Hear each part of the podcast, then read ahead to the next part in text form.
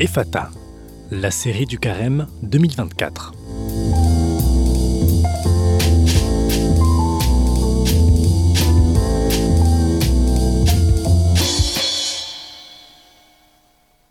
Ne liez pas, ne fermez pas.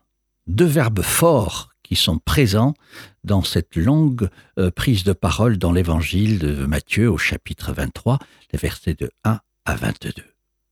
Bien sûr que ces paroles euh, parlent des pharisiens, des scribes, elles s'adressent à tous pour mettre en garde. Et elles s'adressent à nous, aujourd'hui encore. Les pharisiens et scribes lient et mettent des chaînes alors que Dieu est le libérateur. Dans toute sa vie, Jésus a délié les gens, il a délié de la maladie, il a délié de la faute, de la culpabilité. À l'époque, les gens étaient liés par les fardeaux, euh, par toutes les choses qu'il fallait faire pour plaire à Dieu. Le but étant d'atteindre la première place. Or, pour Jésus, la première place est occupée par Dieu.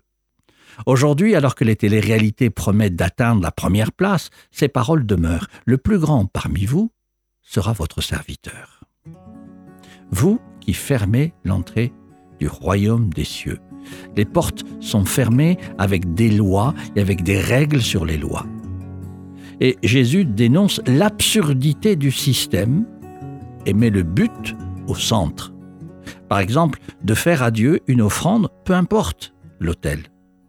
Cela nous invite à réfléchir à la mission, au but, non seulement de ce qu'on fait tous les jours, mais aussi à la mission de notre communauté, de notre Église. Qu'est-ce qui est le plus important? Voilà la question que Jésus nous pose à tout un chacun. Cette méditation vous a été proposée par Redouane Esbanti, EFATA, un podcast produit et réalisé par l'Église protestante unie de Montpellier et l'agglomération et Radio FM+.